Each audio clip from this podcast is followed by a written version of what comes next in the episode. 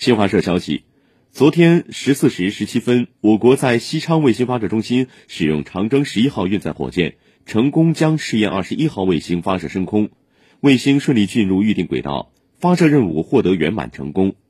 试验二十一号卫星主要用于开展空间新技术在轨验证试验